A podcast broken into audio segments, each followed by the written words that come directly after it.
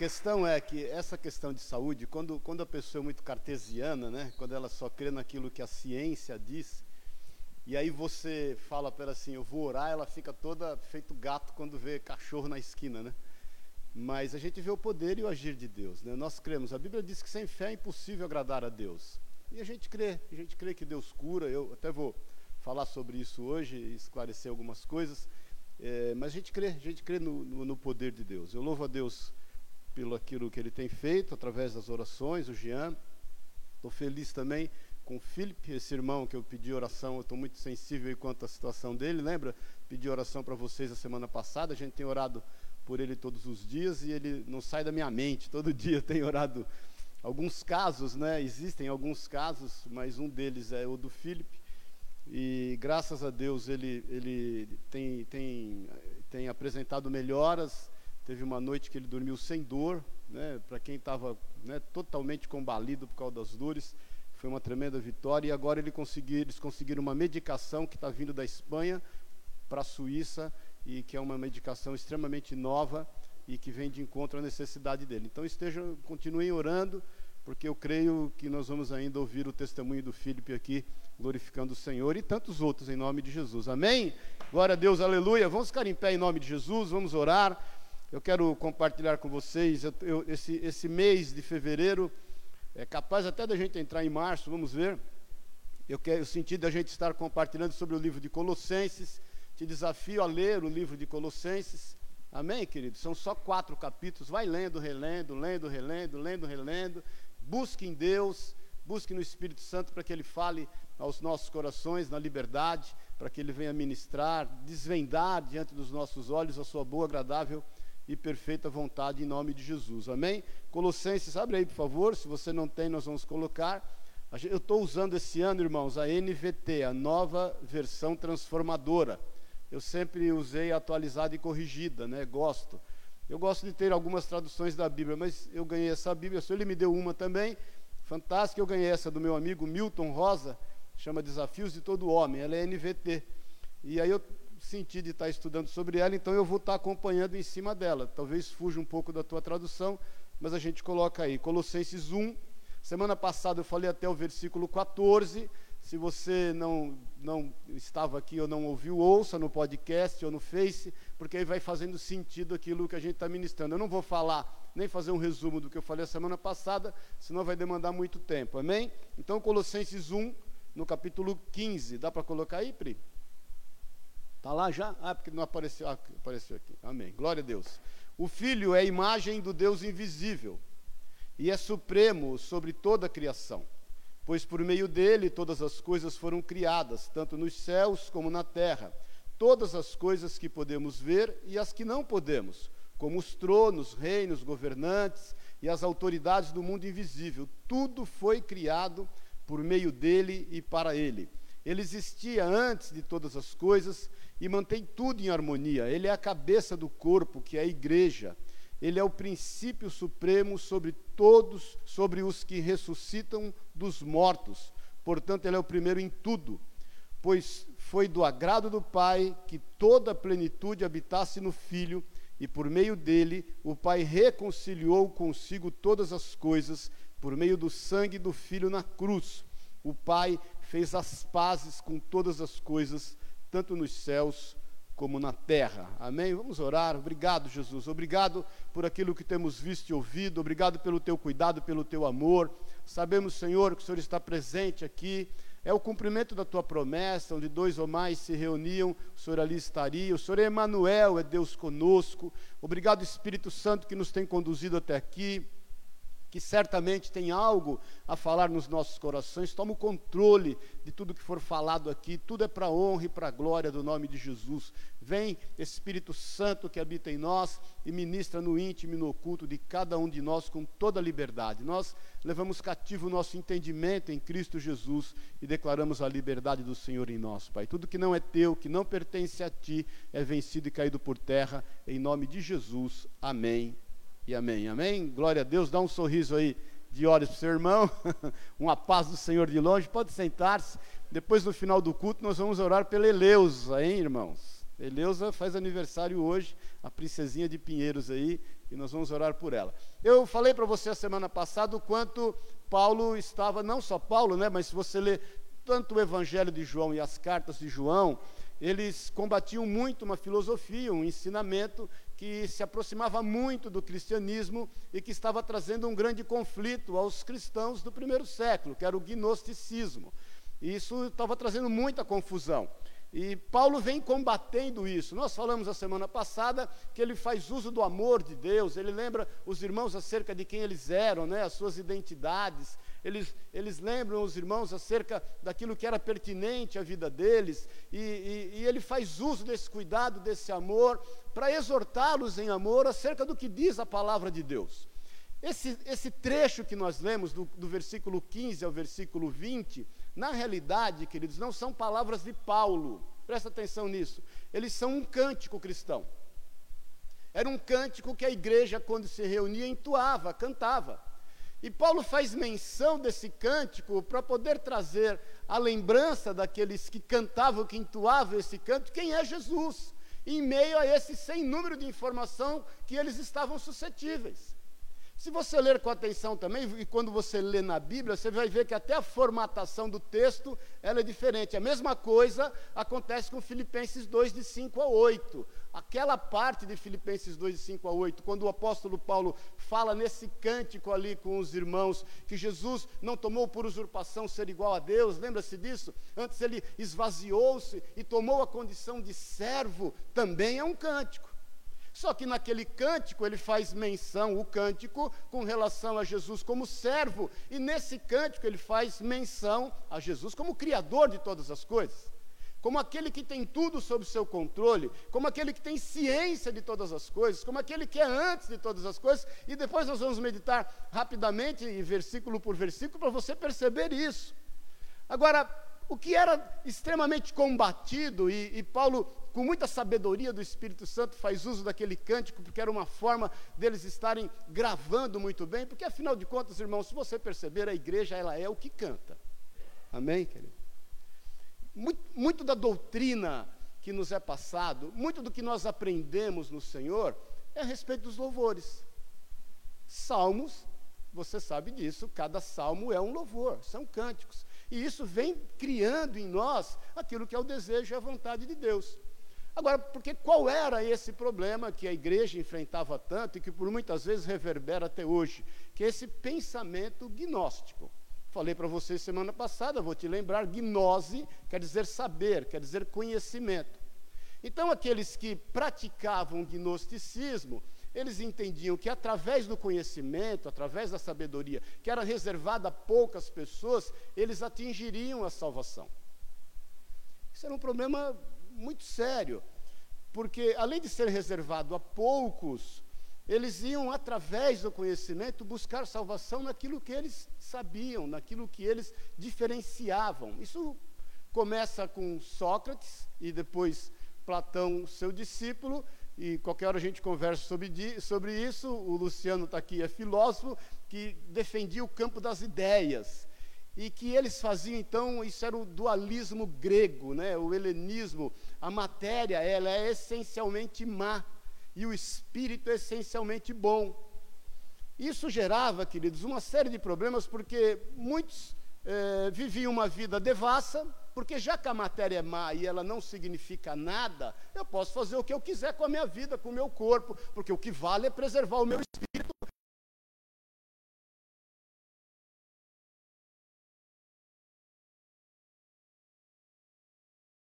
Eles levavam como que uma vida monástica e, e, eles preservavam todas as coisas, não entravam em contato com ninguém, era uma vida extremamente religiosa e eles então obviamente não davam os devidos frutos. Porque, irmãos, viver por fé é dar frutos. Amém, querido?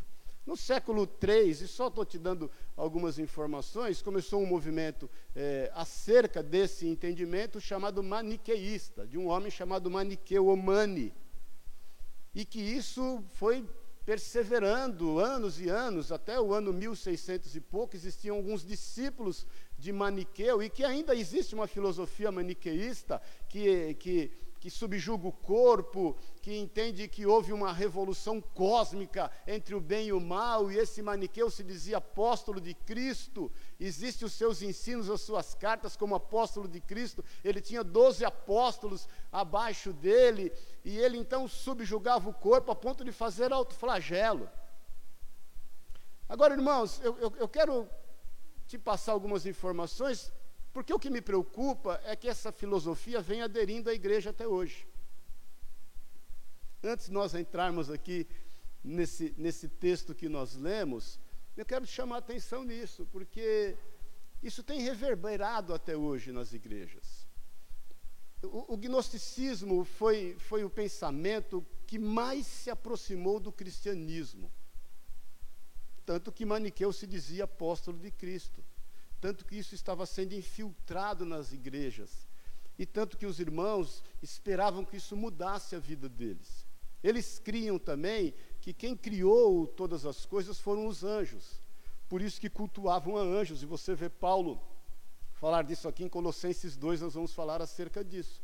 Então criou-se todo, toda uma esfera espiritual e, e, e, e criou-se uma dissensão muito grande entre o corpo e o espírito. Mas Irmãos, uma coisa que me chama bem a atenção, e, e graças a Deus isso foi importante na minha vida, é você poder ler a Bíblia isento de alguns conhecimentos que você já teve um dia e de algumas informações que você captou para poder entender Deus.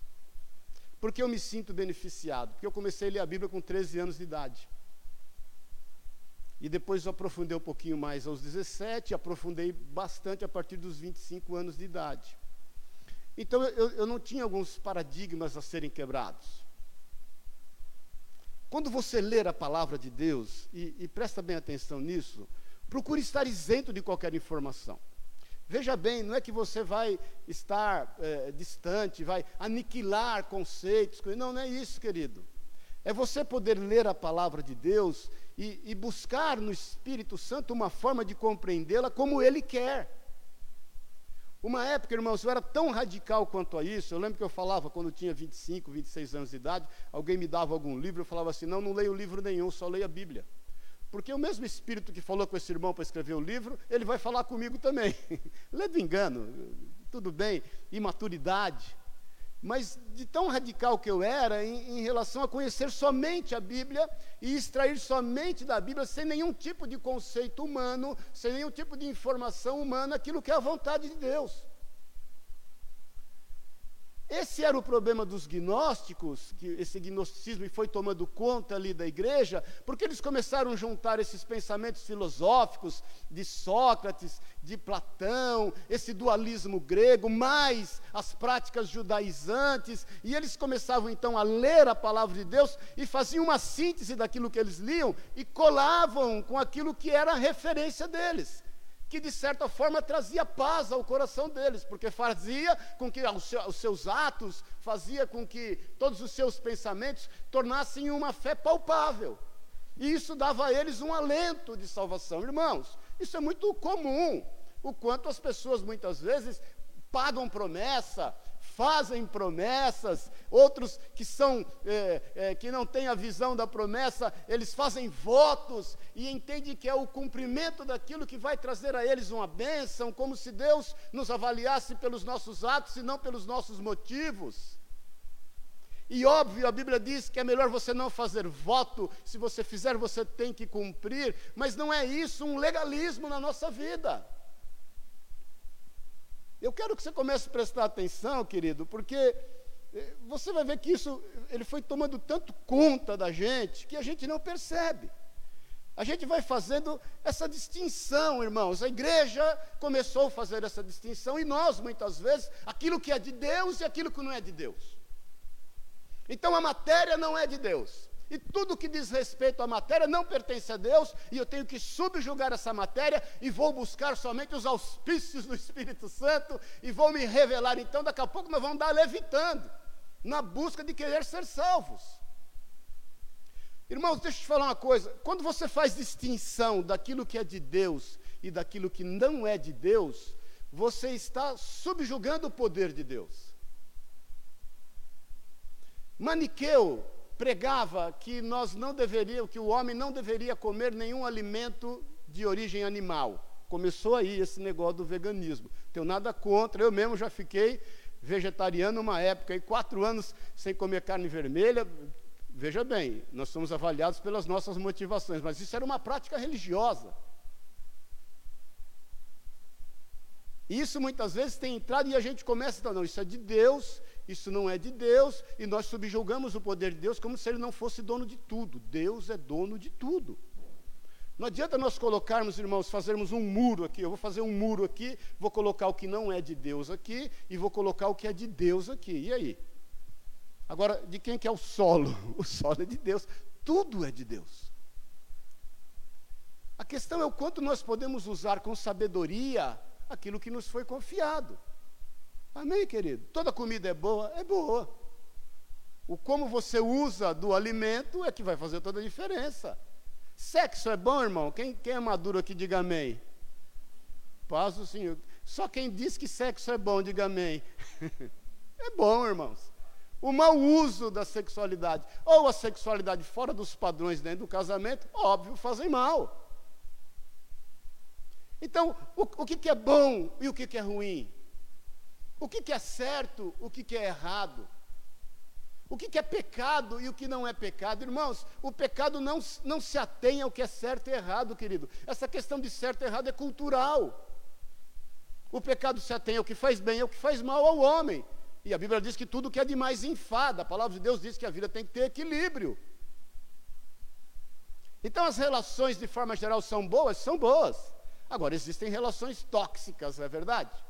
Nós vamos deixar de nos relacionar com quem nos faz mal? Não, nós vamos semear a palavra de Deus, vamos pregar a palavra de Deus. O, o, o que você faz com a informação ruim que te vem, isso é de responsabilidade pessoal. Amém, irmãos? Então tudo é de Deus. Olha, abre aí, eu pedi para colocar aí em Salmo 24, 1, dá para colocar aí, Pri? Tem alguns versículos que eu quero ler com você, para você entender da soberania de Deus, antes de nós meditarmos é, é, sobre essa questão de, de Colossos, Salmo 24, no versículo 1, diz assim: A terra e tudo que nela há são do Senhor. Amém, queridos? O mundo e todos os seus habitantes lhe pertencem. Eu tenho te falado, irmãos, às vezes a gente se dá o direito de escolher quem vai ser salvo e quem não vai ser salvo. Porque se nós fazemos distinção de coisas materiais ou situações que são ou não de Deus, nós fazemos a mesma distinção com pessoas. Nós olhamos as pessoas e, e nós a julgamos. E nós lançamos sobre elas palavras. Não, essa não é de Deus. Esse é do mal. Ele pode ter atitudes do mal, mas nós temos que declarar que o Senhor certamente conhece o coração dele e vai transformá-lo. Até porque aqui ninguém era bonzinho, irmão, e ninguém é.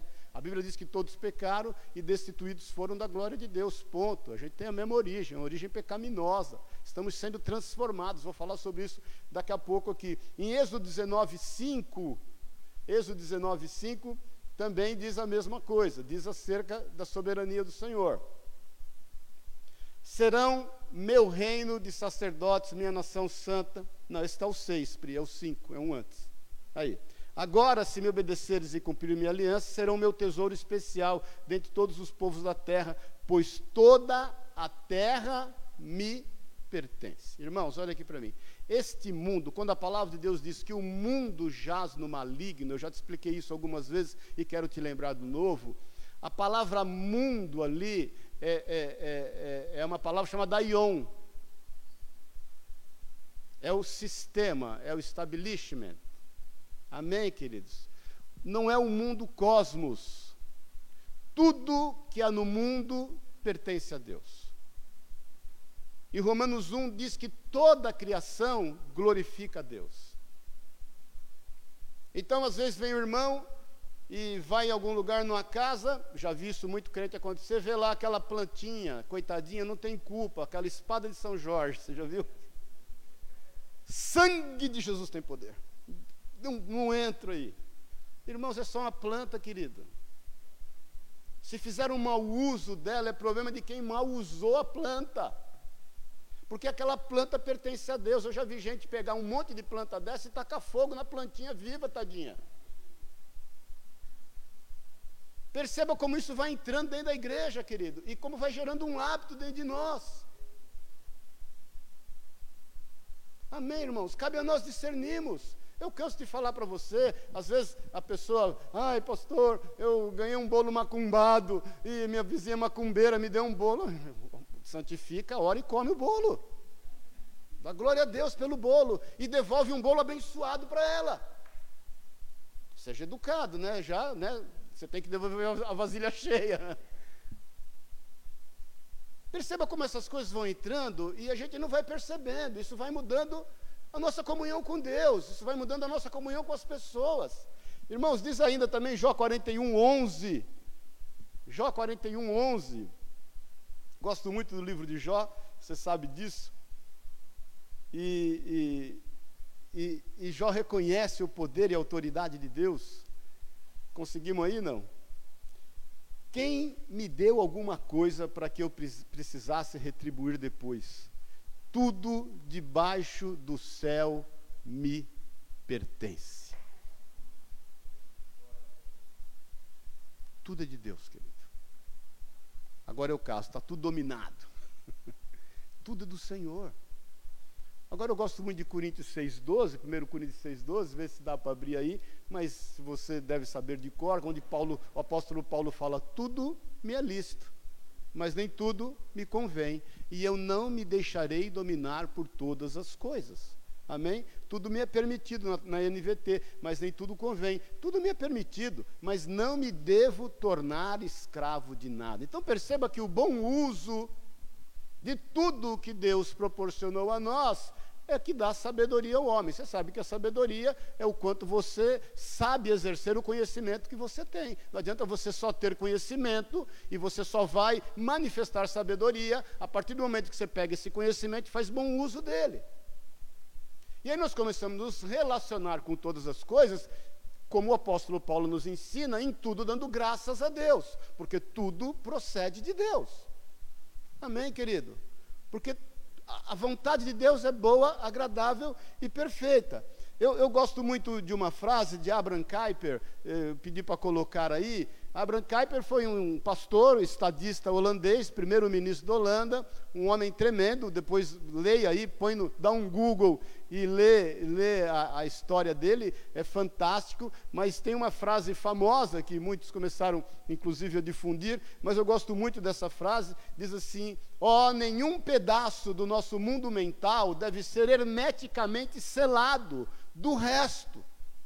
E não há um centímetro quadrado em todo o domínio da nossa existência humana sobre o qual Cristo, que é soberano sobre todos, não clame: é meu.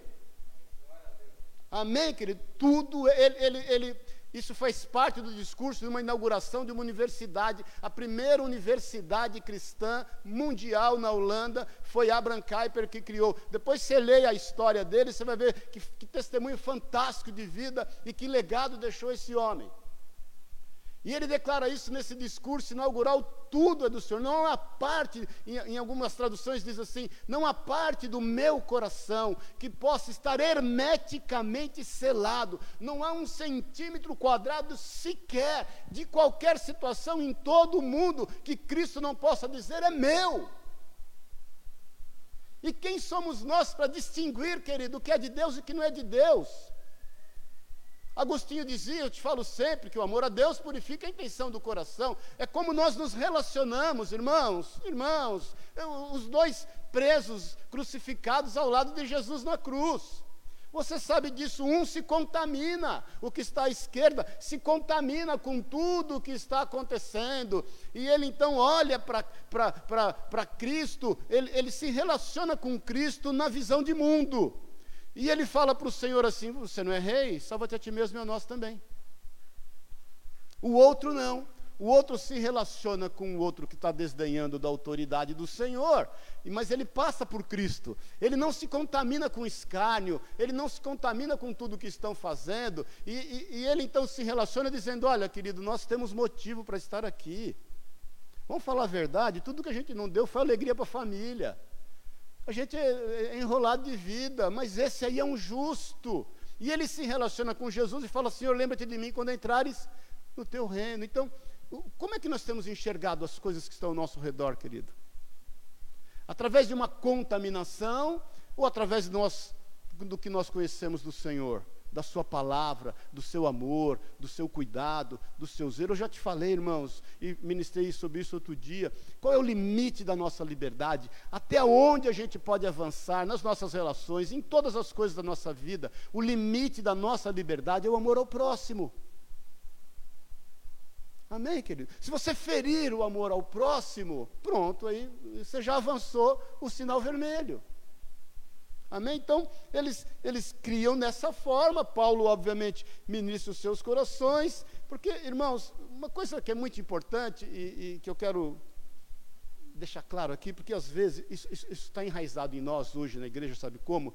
Porque a gente, já que crê que é salvo pelo conhecimento, a gente entende que nós vamos enfiar a cara na Bíblia e vamos ler a Bíblia de cor e salteado e tudo vai mudar na nossa vida. Isso é um engano, não vai, irmãos. Eu conheço gente, irmãos, eu, eu, conheci um irmão que ele falava a Bíblia de cor e salteado. Você falava para ele assim, Salmo 35, 4, ele falava. Gênesis 42, 15, ele falava de cor e salteado. Mas as atitudes dele eram difíceis, ruins de conviver. Porque o que muda, querido, deixa eu te falar aqui, o que vai trazer transformação é mudança de atitude é a força do hábito. Porque não adianta você carregar um grande conhecimento, porque isso é um tanto quanto gnóstico. Você vai começar a entender que é esse conhecimento que vai dar a você uma salvação. Óbvio, quando nós fomos salvos por Cristo Jesus e salvação só em Jesus, Ele nos propõe mudança de vida. Você se lembra quando ele encontra e ele faz o milagre lá no tanque de Betesda em João 5? Lembra-se disso?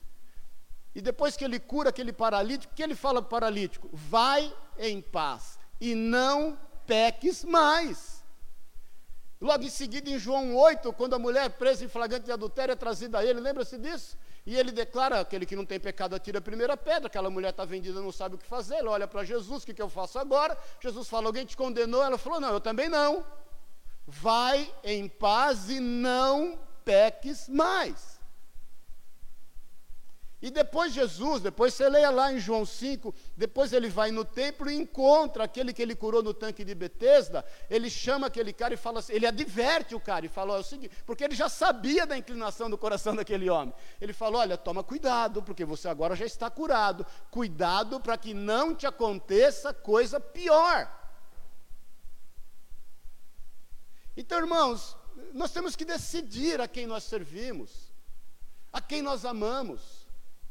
A mudança de vida da nossa vida, querido. Cuidado com o que falar, cuidado com o que pensar. Olha, em, em Romanos 6, 4, coloca aí, por favor. Eu vou ler alguns versículos aqui, depois nós vamos entrar eh, na meditação. Diz assim: pelo, Pois pelo batismo morremos e fomos sepultados com Cristo e assim como ele foi ressuscitado dos mortos pelo poder glorioso do Pai, agora nós também podemos viver uma nova vida.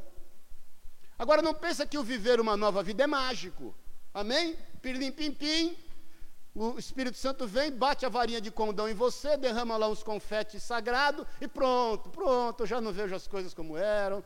Esse corpo aqui foi totalmente glorificado nele já não habita pecado, eu já não olho mulher como eu olhava, eu já não olho homem como olhava, eu já não cobiço como eu cobiçava, querido, é engano, irmão, é engano, não se iluda.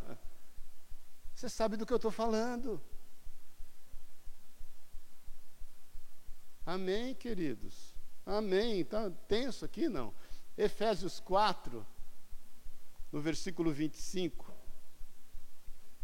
a 32, diz assim: Portanto, irmãos, abandonem a mentira e digam a verdade ao seu próximo, pois somos todos parte do mesmo corpo. 26. E não pequem ao permitir que a ira os controle. Acalmem a ira antes que o sol se ponha. 27. Pois ela cria oportunidades para o diabo. 28. Quem é ladrão, pare de roubar. Em vez disso, use as mãos para trabalhar com empenho e honestidade e assim ajudar generosamente os necessitados. 29. Evitem o linguajar sujo e insultante, que todas as suas palavras sejam boas e úteis, a fim de dar ânimo àqueles que ouvirem. 30. Não entristeça o Espírito Santo de Deus. O selo que ele colocou sobre vocês para o dia em que nos resgatará para a sua propriedade. Eu gosto de uma frase de C.S. Lewis, diz assim, colocar aí para a gente. Cada vez que você faz uma opção, está transformando a sua essência em alguma coisa um pouco diferente do que era antes. Irmãos, queridos, se nós não resolvermos mudar se nós não tomarmos a decisão, não vai rolar. Não vai rolar, querido. A vida com Cristo é uma vida de renúncia, é uma vida de recomeços. Amém, irmãos? Porque todos nós passamos por tribulações, por tentações. Veja bem como esse gnosticismo ele vem travestido de outros pensamentos e vem entrando na igreja fala, irmão, não, não tem problema, você vai, não tem problema, você peca, Jesus perdoa, é assim mesmo, a matéria é má, você tem que se respeitar, é afinal de contas, né, irmão, você, ninguém pode resistir a uma mulher bonita, a um homem bonito, hoje em dia Facebook, Instagram, e está tudo livre, tudo liberado, já que é carne mesmo, vamos viver a carne, ou então nós vamos ter uma vida reclusa, não vamos conversar com ninguém, eu te falo há 200 anos, irmãos, a, a visão da nossa igreja desde o começo. Nós estamos embasados num tripé, num tripé, num tripé, querido. É estudo da palavra, santificação e amor. Amém, querido? Não adianta, não adianta, querido, você só estudar a palavra sem se santificar. Não adianta você santificar sem amar. Essas coisas têm que crescerem juntos. Amor a Deus, estudo da palavra e santificação. Nisso nós vamos crescendo, de forma onde a gente tenha, tenha prumo para crescer. Porque se você só conhecer a palavra, você vai se tornar legalista. Se você só buscar santidade, você não vai aguentar se olhar no espelho, querido. Se você só tiver amor, desculpe, existem outros, outras pessoas e filosofias que dão de 10 a 0 em amor no que a gente pratica. Mas as coisas têm que ter equilíbrio. Você tem que exercer o amor conhecendo a palavra. Você tem que ter santidade conhecendo a palavra. Eu te falei a semana passada: santidade não é algo que Jesus, que Deus requer de você. Santidade é algo que Ele oferece a você. E porque Ele oferece a você, você vê o padrão de santidade que é o Senhor, você vai caminhar em santidade. Amém, queridos. Amém, irmãos. Aí é o seguinte. Aí entra nisso o sentimento lá, aquela lei da confissão positiva. Você prestou atenção no testemunho da Fernanda aqui e do Luciano? Uma coisa é você profetizar. Outra coisa é você ficar com lei de confissão e pensamento positivo, achando que as coisas vão dar certo, só porque você está pensando. Você percebeu no testemunho da Fernanda? Porque o primo dela falou obrigado pela sensibilidade que você teve em nos exortar, chamar atenção para mudar de médico. Se ela só tivesse o sentimento lá do pensamento positivo, eu vou irradiar ondas para a cabeça do meu tio, eu vou irradiar ondas, pensamentos positivos para a cabeça do meu primo, não ia mudar, querido.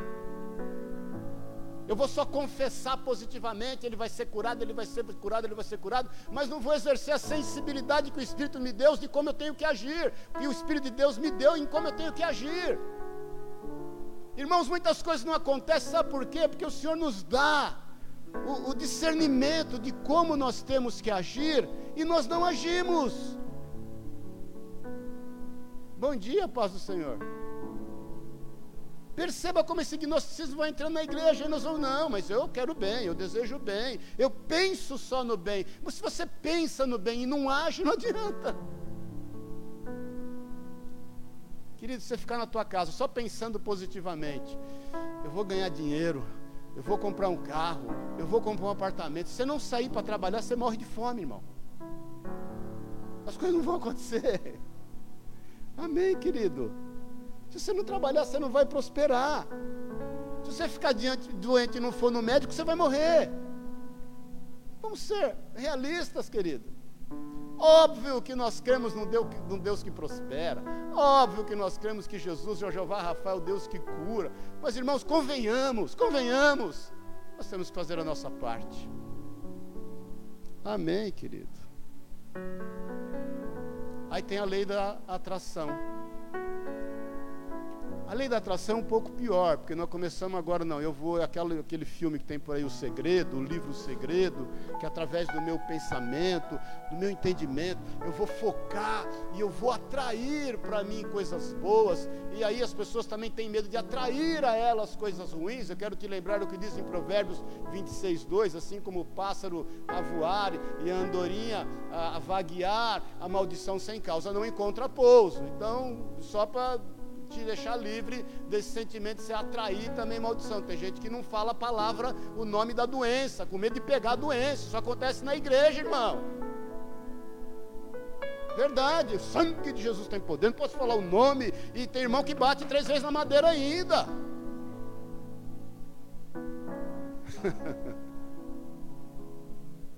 e aí fica nessa lei da atração. Cuidado, que você está brincando de Deus, querido. Então eu vou, eu vou atrair, eu, eu, através desse sentimento de atração, eu posso mudar as coisas que estão ao nosso redor. Oh, veja aquele filme lá daquele cara engraçadinho lá que queria ser Deus, lembra? Esqueci o nome dele lá, o. Como é o nome dele? Jim Carrey. Vai ver. Não, porque eu vou pensar, vou mentalizar, e agora através, não me atrapalha que eu estou mentalizando. Tô, enquanto você está mentalizando, querido, está acabando as coisas lá no mercado, na, na dispensa da tua casa, as contas estão vencendo, eu, a enfermidade está tomando conta. Para com isso, querido. Amém, irmãos. Isso me lembra muito a proposta da serpente para Eva. Olha, se você tiver esse conhecimento, se você adquirir, experimentar esse conhecimento, você vai ser como Deus. Então, essa lei da atração quer fazer você brincar de Deus. Agora eu posso, eu vou, eu vou manipular as coisas aqui através do meu pensamento e eu vou, irmãos, olha, é, é fácil, lê, dá um Google depois, põe aí lei de atração e a Bíblia. Eu pus, Fiquei impressionado. Um monte de igreja, de irmãos, pegando versículo bíblico, aliando a lei da atração. É, é aquilo que eu te falo, é, é você juntar uma filosofia ao que diz a palavra de Deus. Está quebrado em nome de Jesus, querido. A Bíblia é Bíblia, a palavra de Deus é palavra de Deus, ela é soberana, ela é a única verdade absoluta. Nós vivemos um momento hoje da verdade relativa. Elias pregou sobre isso outro dia. Cada um tem a sua verdade, irmãos. Em terra onde todo mundo é, ninguém é. A palavra de Deus é absoluta em sua verdade. Deixa Deus conduzir todas as coisas, creia no Senhor. Aí é fé, é o que diz a palavra, irmão. Se eu, como homem, falar para você assim é o seguinte, e você conhece o meu caráter, é, né, não estou falando que, que, que, ele está acima de todas as coisas, mas nós temos uma relação. Mas se eu falar para o Gustavo assim, Gustavo é o seguinte: você vai lá na minha loja, e você vai lá e fala, o Maurício mandou, e você vai lá pegar um óculos. O óculos que você quiser, você vai lá e escolhe, não, não liga para preço, não, vai lá e pega. O que, que ele vai fazer? Ele vai lá, vai pegar e vai levar o óculos.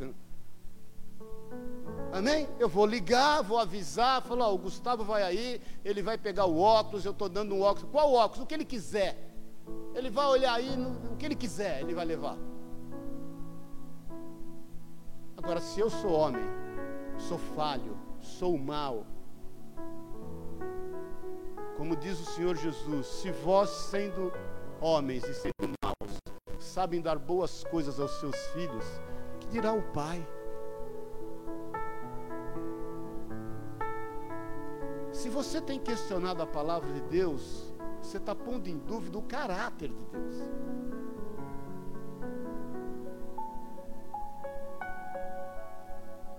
É o caráter de Deus que está em dúvida. Não é religião, irmãos. não é denominação, placa de igreja. É o caráter de Deus. O que ele falou, ele vai cumprir. Não se iluda. Jesus vai voltar. Não se iluda. Ele vai nos arrebatar. Não se iluda. Há as virgens que estão vigilantes e as que não estão. Não se iluda, dois vão estar numa cama, um será retirado, o outro não. Não se iluda, essa terra passará por uma grande tribulação. E o Senhor vai salvar o Estado, o povo de Israel. Não se iluda, Ele vai salvar Israel. Ele vai cumprir a sua aliança com Israel. Ele nos trata como sua noiva, não se iluda, nós entraremos nas bodas do Cordeiro, nós reinaremos mil anos com Cristo nesta terra. É o que diz a palavra de Deus. Ele cura, ele transforma, ele restaura, ele dá vida onde não há vida. Ele é o princípio de todas as coisas, tudo está em Jesus.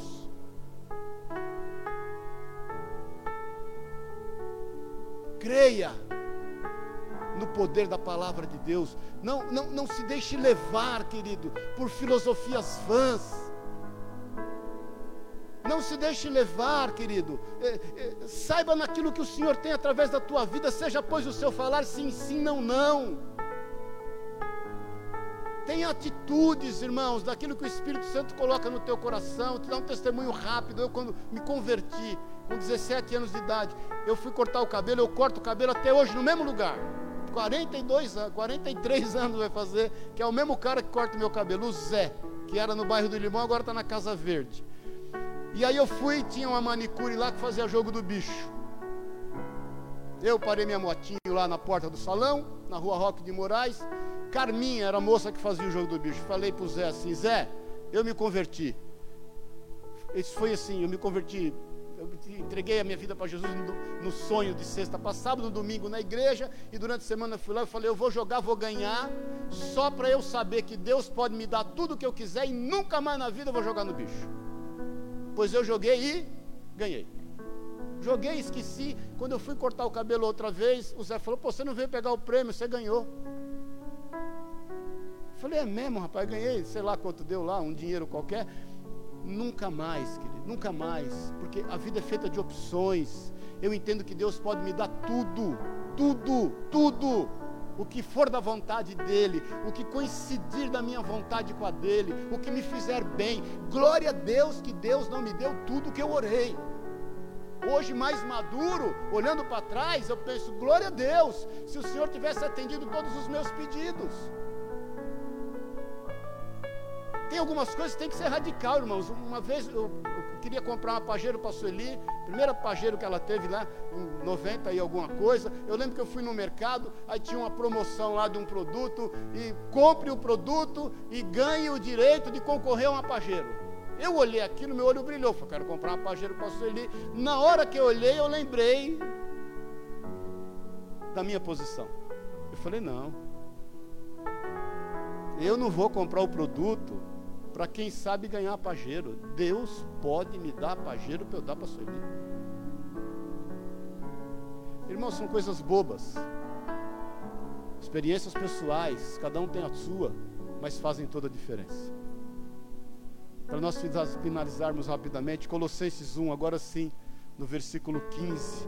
Entenda isso em nome de Jesus. O Filho é a imagem do Deus invisível e é supremo em toda a criação. Então Paulo está lembrando o cântico, dizendo, irmãos, para com essas bobagens, para com essas doideiras, para com essas filosofias vãs, não se contaminem quanto a isso. A salvação não é pelo conhecimento, pela sabedoria. Não entra nessa ideia do mundo das ideias. Não, não queira fazer daquilo que foi criado algo mal. Faça bom uso de todas as coisas, porque na verdade, entenda isso, aí é o cântico, né? O filho é a imagem do Deus invisível, supremo de toda a criação.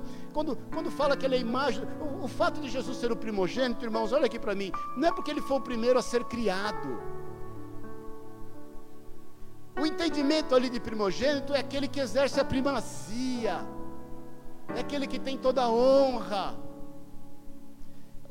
Ali não é, um, não é questão de tempo e espaço primogênito é a questão de ocupação, o lugar do Senhor. Por isso que o cântico que Paulo lembra diz isso. O, o filho é a imagem do Deus invisível. Hebreus 1,3 diz isso, que, que o Senhor reflete a imagem perfeita de Deus. Irmãos, Jesus é anterior a toda a criação. Jesus sempre está antes de nós, querido, ele se antecipa. Estava falando com o Pacífico agora, que vinha para a igreja, furou o pneu do carro, aí chave de roda não sei aonde, e depois ele vai, e quando ele acha um borracheiro, ele descobre que o borracheiro é amigo dele, irmão em Cristo da Assembleia de Deus, de 1900 de borrachinha. Eu falei, tremendo como Jesus se antecipa, não é verdade? Jesus se antecipa aos fatos, querido. Jesus é aquele que fala para os discípulos: olha, vocês vão lá e no cenáculo preparar as coisas para a ceia, mas vocês vão encontrar um homem e vocês vão perguntar para ele aonde é o lugar, o homem vai indicar. Quando eles chegam lá, tudo está preparado. Entende-se que Jesus foi antes e deixou preparado todas as coisas para que quando os discípulos chegassem, tudo estivesse pronto. Você sabe disso, João 21, na pesca maravilhosa, segunda pesca maravilhosa, quando eles chegam na praia, quando Pedro vai para a praia e o barquinho está cheio de peixe, já havia fogo aceso pão em cima do fogo e peixe em cima do fogo. Jesus é a imagem do Deus invisível, Ele é o princípio de todas as coisas, Ele é antes de você em tudo, querido. Pode ter certeza, Ele sabe exatamente o que você precisa e na hora que você precisa. Não quer dizer que você vai viver uma vida translocada. Ah, deixa a vida me levar, a vida leva eu. Não, irmão, já te falei isso até aqui em nome de Jesus, estou rouco de falar. A vida é feita de opções. São mudanças de hábitos que vão mudar a nossa vida. São mudanças de hábitos que vai fazer da nossa vida uma adoração a Deus. Pare de falar o que você tem falado. Pare de reclamar. Pare de praguejar. Muda o hábito, querido. Creia. Isso não é confissão positiva. Isso não é lei de atração. Isso é profetizar aquilo que é o desejo, a vontade de Deus. Versículo 16, ele diz assim: Pois por meio dele todas as coisas foram criadas, tanto nos céus como na terra, todas as coisas que podemos ver e as que não podemos, como os tronos, reinos, governantes, as autoridades do mundo invisível. Jesus criou todas as coisas para Ele, Ele tem poder para reconstruir a nossa vida, por mais destruída que ela esteja por pior que possa estar a tua vida, seja qual for a sua área que está sendo atacada, Jesus, que é Criador de todas as coisas, tem poder para reconstruí-la. Ele reconstruiu a minha em diversas áreas, Ele vai reconstruir a tua, como vai reconstruir a minha em outras áreas. Tudo que você precisa de Jesus, Ele tem poder para reconstruir. Creia Entregue-se sem reservas. Entregue a vida para a vida, para o autor e consumador da nossa fé. Jesus é o caminho, a verdade e a vida. Então você pega a vida, por pior que ela esteja, e entrega para a vida. Fala, Jesus está aqui, tudo enrolado, tudo atrapalhado, tudo destruído, tudo complicado, tudo contaminado, e entrega. E ouça, e creia, e haja. Amém, queridos? Versículo 17. Ele diz assim: Ele existia antes de todas as coisas e mantém tudo em harmonia. Jesus mantém a união de todas as coisas. Irmãos, a Bíblia diz que todo o universo é sustentado pela palavra de Deus. Já te falei isso algumas vezes. Se a palavra de Deus alterasse um tio, uma vírgula, tudo entraria em colapso. Tudo entraria em colapso. Isaac Newton declarava isso. Ele dizia assim, Isaac Newton, ele, ele, ele entrava em parafuso, que ele, ele dizia assim, de todos os seus estudos, ele dizia assim, impressionante, como as mesmas leis que regem o meu físico, são as mesmas leis que regem a natureza, e são as mesmas leis que regem os astros. Só Deus pode manter a unidade de todas essas leis. Só há um que pode manter a unidade de todas essas leis. Irmãos, você sabe que há no teu organismo os mesmos elementos nitrogênio, como por exemplo, que há na terra. E você sabe que você foi formado do pó da terra. Existem elementos nas estrelas que são os mesmos elementos que compõem o seu organismo, que compõem a terra. Existem leis nos céus, existem leis na criação, existem leis na terra, existem leis no teu organismo que são as mesmas. Cristo, Jesus Cristo, porque tudo foi criado por Ele, antes dele nenhuma coisa há, nada houve porque Ele sabe exatamente o que é manter todas as coisas em harmonia. Não pense, irmãos, não pense, querido, que nessa luta do bem contra o mal, queridos, Satanás é só um anjo caído. Ele é um das miríades e miríades de anjos que caiu e que usou sua sabedoria para contaminar, ah, entende-se, 30% dos anjos, são anjos caídos. O Senhor, quando prender Satanás, vai falar para um anjo, você lê em Apocalipse, um anjo vai lá e fala: prenda Satanás. Um anjo, um. E nós estamos aqui questionando: será que Deus vai vencer? Será que não vai vencer? Irmãos, irmãos, irmãos. Ele é antes de tudo. Ele mantém tudo em harmonia. Ele conhece todas as coisas. Versículo 18, ele diz aqui: ele é o cabeça do corpo, que é a igreja. Ele é o princípio supremo sobre, sobre os que ressuscitam dos mortos. Portanto, Ele é primeiro em tudo. Ele é o cabeça do corpo, irmãos. Ninguém pode querer essa posição. Olha aqui para mim. Ninguém, querido. Nós muitas vezes tratamos as pessoas dependendo da função que ela tem no corpo. É só função, irmãos, é só função. Eu já te falei várias vezes: o que, que o pastor tem mais do que a ovelha? Pé para lavar, mais nada. Cuidado se você quer um apóstolo para chamar de seu, um pastor para chamar de seu, um bispo para chamar de seu. Cuidado, querido. Isso é um erro. Nós temos funções diferentes, só isso. Nós não somos ninguém é melhor que ninguém, o cabeça é Cristo, nós somos o corpo, cada um com a sua função, cada um com seu dom, talento, competência, que são as suas vocações. Falei sobre isso outro dia em chamado vocação e propósito.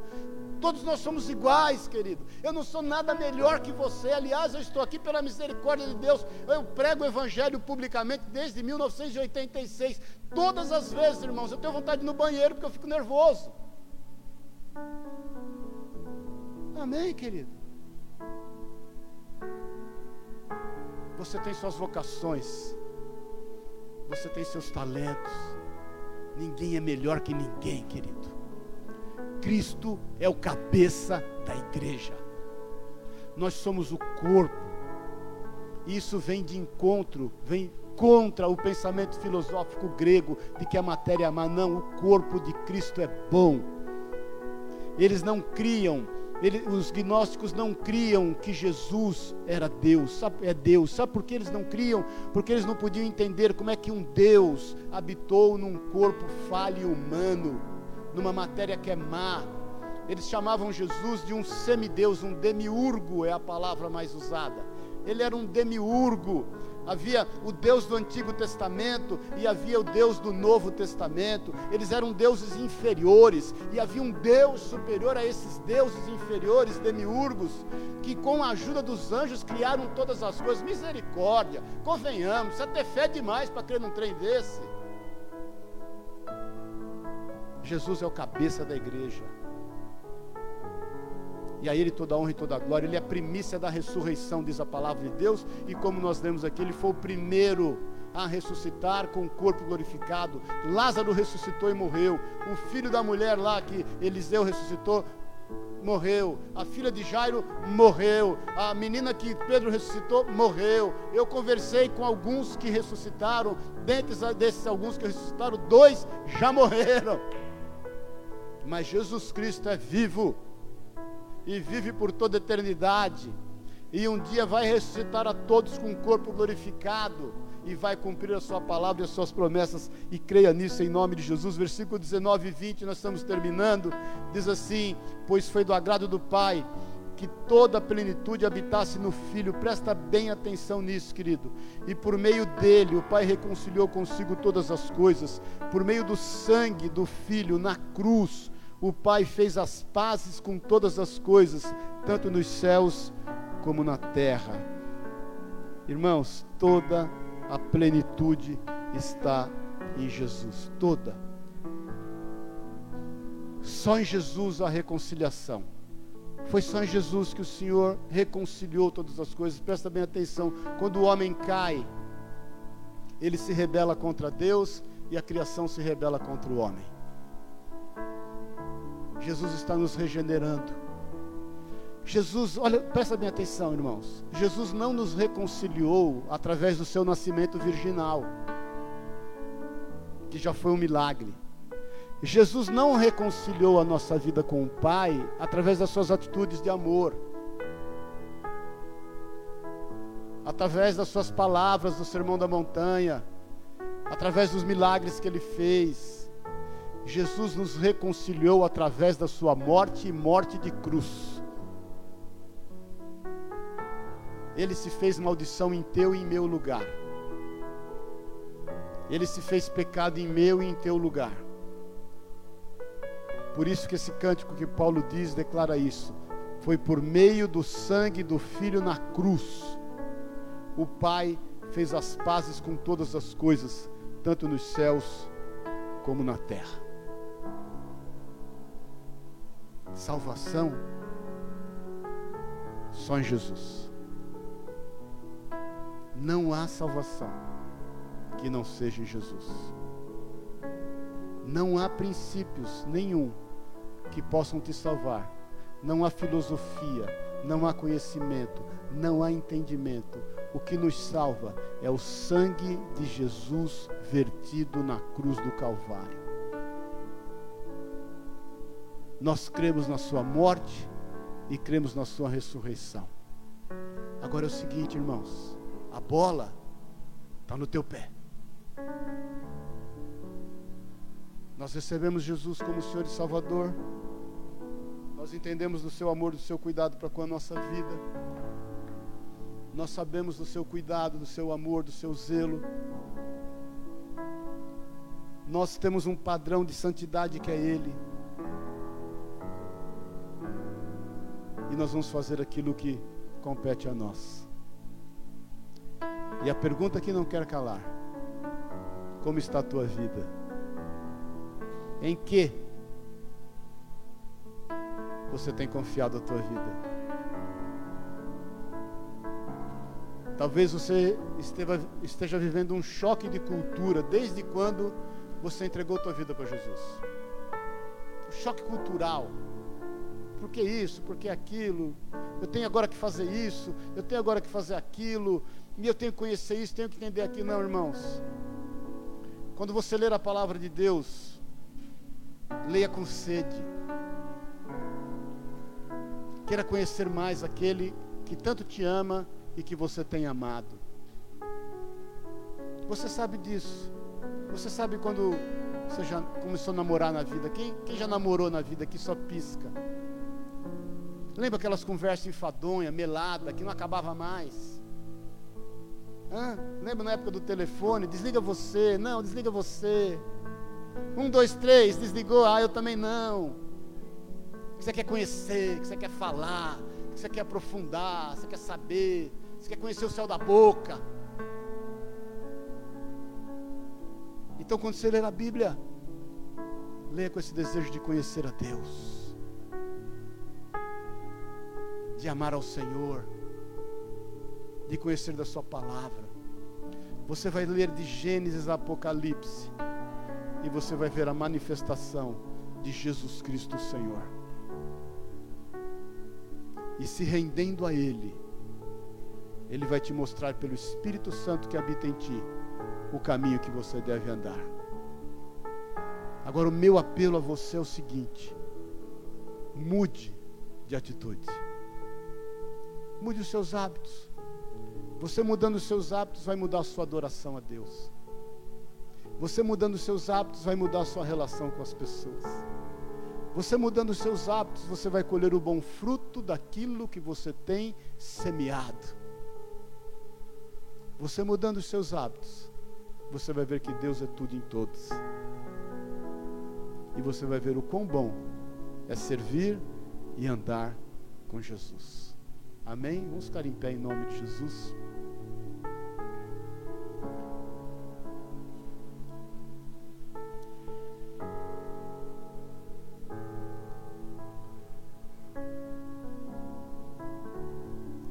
Irmãos, Jesus significa muito para mim. Bastante. Como diz lá no versículo 14, que nós lemos a semana passada, Ele me tirou do império das trevas e me transportou para o reino do Filho de seu amor. Jesus significa muito para mim, não porque Ele é um cara legal somente, mas porque Ele é o autor da vida. Jesus significa muito para mim porque Ele entrou em áreas da minha vida que ninguém poderia entrar. Jesus significa muito para mim, porque quando eu sou assolado na minha mente, quando eu sou assolado nos meus pensamentos, quando eu sou assolado, tentado a agir de forma diferente, deixando de ser coerente com aquilo que eu creio, Ele vem e me mostra o caminho que eu devo andar. Jesus significa muito para mim, porque até hoje eu não compreendo tamanho amor e tamanha paciência, tamanha longanimidade, longo ânimo, sabe? É, é, tipo assim, ele anda comigo há tanto tempo, do, do meu tempo, óbvio, e ele tem tido tanto amor, tanta misericórdia, tanta paciência, não houve um dia sequer, querido. Não houve um dia sequer que eu me acheguei a Ele e eu fui rejeitado, recusado, acusado. Não houve um dia na minha vida em que eu fui buscar ao Senhor e Ele não deixou claro o quanto eu sou importante para Ele, o quanto Ele me ama, o quanto Ele me quer, o quanto Ele me entende, o quanto Ele me compreende. Não houve um dia que eu não fui diante do Senhor e eu não vi os seus braços abertos. Não houve um dia na minha vida em que eu, olhando o meu caminhar e percebendo os tropeções que eu tive na vida, que eu não percebi a mão dele me sustentando para que eu não caísse, para que eu não morresse literalmente. Por isso que eu me sinto honrado de falar de Jesus. Eu saí hoje de casa orando. Falei, Senhor, que honra. Que honra é poder falar do Senhor. Que honra é poder compartilhar da tua palavra. Que honra é se juntar como igreja. É poder estarmos juntos, louvando a Ti, fazendo culto a Ti, Jesus. Que honra. Por isso que eu te digo, irmãos, e a boca fala o que está cheio o coração. Jesus é muito significante na minha vida. Eu tenho paz porque eu entreguei a minha vida para Ele. Eu tenho alegria porque eu entreguei a minha vida para Ele. A despeito de tudo que me cerca, a despeito da minha carne, que eu tenho que domá-la, não porque eu, eu tenho esse pensamento grego que a carne é má, não, porque eu sei os meus limites, porque a santidade do Senhor me constrange, porque o amor do Senhor me constrange. Por isso que eu te digo, Jesus significa muito na minha vida. Ele é vivo. Eu sei que das minhas noites mal, mal dormidas Ele está ao meu lado. Eu sei que Ele é onisciente, onipresente, onipotente. Eu sei, querido. Eu sei que Ele está com você nos teus momentos bons e nos teus momentos maus. Eu sei que Ele tem poder para recriar todas as coisas mortas na tua vida. Eu sei que Ele tem poder. Eu sei que Ele te ama. Da mesma forma que Ele me ama, porque ninguém é melhor que ninguém, querido. Da mesma maneira que Ele significa tanto para mim, eu sei que Ele quer ter significância para você. Eu sei que você se sente honrado em falar no nome de Jesus. Eu, por muitas vezes, querido, lendo a Bíblia, eu só de ler o nome de Jesus, eu, eu começo a chorar, porque eu sei da significância disso. Foi quando eu me converti, eu vi o nome de Jesus escrito naquela calçada com o sangue que me foi tirado no meu sonho. Eu já te falei isso várias vezes, e esse nome ecoa na minha vida. Porque o nome de Jesus está acima de todo nome. Eu nunca na minha vida preguei religião ou placa de igreja, nem placa nós temos na porta dessa igreja. Porque o nome de Jesus é sobre todo nome. Então entrega a tua vida para Ele sem reserva. Eu quero te fazer um desafio nessa manhã. Talvez você já seja cristão, querido. Talvez você já esteja andando com Jesus há não sei quanto tempo. Mas existem algumas áreas na tua vida que você ainda tem reservado para você. Existem algumas áreas na tua vida que você ainda tem reservado para o seu prazer. Existem algumas áreas na sua vida que você não quer abrir muito para que Jesus entre nelas. São essas áreas que essa manhã eu quero te desafiar. Entrega para Jesus. Tudo. Deixa ele ser rei. Deixa ele reinar. Declara Jesus, vem e reina. Reina em todas as áreas da minha vida. Ele não vai te acusar. Ele não vai te humilhar. Ele não vai te cobrar. Pode ter certeza. Ele vai te amar. Esse amor vai te constranger. Esse constrangimento vai te fazer tomar atitudes diferentes, novas, saudáveis. A, princípios, a, a princípio elas serão duras, difíceis, mas elas vão manifestar o fruto. A mudança vai manifestar o fruto. E aí você vai começar a glorificar a Deus. Eu glorifico a Deus por tudo que eu passei na minha vida. Porque tudo me remeteu a Cristo, ao seu amor e ao seu cuidado. Amém, irmãos. Feche os teus olhos na liberdade. Olha para a sua vida, querido.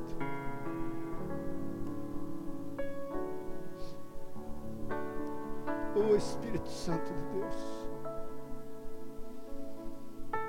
Espírito Santo de Deus, nós não queremos ter, e eu não quero ter o controle dessa reunião em torno do Senhor Jesus. Jesus, Espírito Santo, visita cada vida, não só os que estão aqui, os que nos ouvem. Traz entendimento, Jesus. Traz revelação que vem de Ti, Espírito Santo. Traz desejo por Ti, pela Tua palavra. Nós, Deus, queremos nesta manhã entregar tudo que nos diz respeito nas Tuas mãos. Jesus, a vida não faz sentido sem o Senhor. A vida não tem o menor sentido, Jesus, sem o Senhor. Por isso, Pai, nós entregamos a Ti. Perdoa os devaneios da nossa mente, perdoa quando nós fomos seduzidos, Deus, por filosofias vãs, que nos atraem pela recompensa imediata. Nos perdoa, Deus, quando estamos atrás de recompensas imediatas. Quando a tua palavra diz em Tiago que o, o lavrador aguarda pacientemente as primeiras e as segundas chuvas. Nós queremos aguardar pacientemente, Senhor, as primeiras e as segundas chuvas. Nós não queremos atalhos, nós não queremos resultados imediatos. Nós estamos sendo transformados. Hoje nós olhamos como por reflexo, um dia nós veremos o que é perfeito. Nós estamos crescendo até a estatura do varão perfeito. A sua boa, agradável e perfeita vontade de nos fazer parecidos com o Senhor Jesus. Por isso, Jesus vem e toma o teu lugar. Recachar a basura e canta lá. Vem, Jesus, toma o seu lugar. Vem e reina, reina sobre a nossa vida. Vem reinar, Jesus, sobre a nossa vida. Sabemos que existem muitas coisas em nós que precisam ser desconstruídas. Sabemos que há muitas coisas em nós que precisam ser ressignificadas. Vem reinar, Jesus. Vem reinar sobre a nossa vida. Você que está aqui, ou você que está nos ouvindo, põe a mão no teu coração na liberdade do Senhor. Na liberdade. Declara comigo assim: Senhor Jesus, reina sobre a minha vida. Senhor Jesus, eu faço nesta manhã uma entrega de todas as áreas da minha vida, aquelas que são importantes para mim e que eu ainda não as confiei nas Suas mãos nesta manhã eu entrego todas as áreas da minha vida. Eu sei que o Senhor está à porta e bate. Hoje eu abro todas as áreas do meu coração para que o Senhor entre e reine. Por isso eu descanso no teu amor. Eu sei que o Senhor me recebe com os braços abertos. Eu sei que o Senhor me sustenta pela Sua palavra, e eu sei do teu zelo, do teu cuidado acerca da minha vida. Eu sou do meu amado, e o meu amado é meu. É o que eu declaro, em nome de Jesus, o meu Senhor e Salvador. Amém e amém. Amém, glória a Deus, aleluia.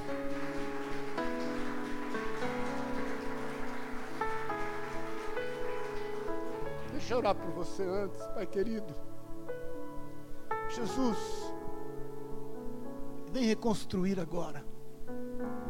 Racharabassoria canta lá mais. Vem reconstruir, Senhor. Vem nos curar. Vem curar cada um Jesus nos faz perceber o quão amados nós somos do Senhor, nos faz perceber o quão importantes nós somos para o Senhor, nos faz perceber, Deus, o papel que nós temos a cumprir na perspectiva de seus filhos, seus filhos amados. Em nome de Jesus, todo, todo espírito de rejeição, toda acusação de Satanás, Todo, todo dedo do inferno em qualquer vida eu repreendo em nome de Jesus. Em nome de Jesus, o Senhor, nós somos seus filhos. Nós somos adotados por ti, Jesus, como seus filhos. Por isso eu te peço, reconstrói, restaura, restaura emoções, restaura sentimentos, restaura princípios e valores Restaura, Senhor, restaura, Espírito Santo, o Senhor tem o controle e o domínio de todas as coisas. Vem restaurar, vem lançar luz onde há trevas, vem lançar um bálsamo onde há dor, vem trazer cura, cura no corpo, cura na alma, cura no espírito. É o que eu declaro, é o que eu profetizo em nome e na autoridade de Jesus Cristo, o nosso Senhor e Salvador. Que o amor de Deus, o Pai, a graça eterna de Jesus Cristo, nosso Senhor e Salvador, e que a unção, o poder, o consolo, a companhia do Espírito de Deus te leve em paz. Tenha um excelente mês tenha um excelente ano e que por onde você for, você veja a glória de Deus se manifestar na tua vida e através da tua vida. Aonde você tocar os teus pés, que seja dado por herança. Aonde você colocar as tuas mãos, que haja prosperidade. Por onde você for, você seja sal da terra e seja luz do mundo. E você veja a glória de Deus se manifestar na tua vida. Que o Senhor traga à existência aquilo que não existe na tua vida. Que o Senhor abra portas aonde não há portas na tua vida. Que você veja o grande favor do Senhor, a graça de Deus em Cristo Jesus se manifestar em tudo o que você necessita e até naquilo que você não sabe que necessita, porque o Senhor é poderoso para fazer infinitamente mais do que pedimos ou pensamos, em nome de Jesus. Amém e amém. Amém, queridos. Glória a Deus, aleluia. Desculpe o horário. Amém. Eu queria rapidamente, vamos orar pela irmã Eleusa, princesinha do Senhor. Faz 80 anos, irmão. 80 anos não é qualquer data. Ela não quer que fale. Vem cá, irmã. Vamos orar aqui. Dá uma salva de palmas a Deus aí, irmã Eleusa. A gente ia cantar os parabéns, mas se vai cantar os parabéns, tem que cantar com quem será, né? Então. serva de Deus. Eu brinco com ela porque, não sei se você sabe, a irmã Eleusa foi comissária de bordo. E eu falo se ela foi lá do, do, do 14 bis. Mas é uma serva de Deus que traz alegria no nosso coração, princesinha de Pinheiros. Louvo a Deus pela vida dela. Temos visto um milagre na vida dela, da Luciana, sua filha que mora em Detroit, o Stuart, que nós temos orado lá, que é o genro dela que está lá vencendo esse câncer também, em nome de Jesus. E eu queria que nós orássemos abençoando ela. Amém, querido? Levanta a mão direita, Pai querido, obrigado. Obrigado por, por fazermos parte desse tempo na vida da tua filha. Obrigado, Deus, por sermos testemunhas oculares daquilo que o Senhor tem feito nela e através dela. Nós a abençoamos com toda sorte de bênçãos te louvamos, Deus, por esses 80 anos. Te louvamos porque ela está na tua presença renovada, vivificada, feliz e alegre. Te louvamos pelo testemunho de bênção que ela é no nosso meio e por tudo que ela representa em nós, aqui no nosso meio. Em nome de Jesus, que a tua bênção, que enriquece e não acrescenta dores, seja sobre a tua filha. Em nome de Jesus, Senhor. Amém e amém. Glória a Deus, aleluia. Obrigado eu. Quer falar alguma coisa? Eu só quero agradecer, né? Nunca pensei em fazer 80 anos. E muito menos estar aqui, né? Nesse meio que eu adotei como minha família. Eu não sei se eu adotei ou se eu fui adotada. Eis a questão. Mas eu, eu só tenho que agradecer a Deus por estar aqui, pela minha família, por vocês todos. E só quero deixar uma coisinha. Não deixe de profetizar. Não deixe para a família, para os filhos, para as pessoas, porque tem poder o que sai da nossa boca. Amém? Palavras de sabedoria. Glória a Deus, amém? Deus te abençoe e te guarde. Bom domingo em nome de Jesus. Amém? Dá um abraço ao teu irmão aí, podendo, não podendo, você dá um sorriso de olhos. Amém, queridos? Deus te abençoe e te guarde em nome de Jesus.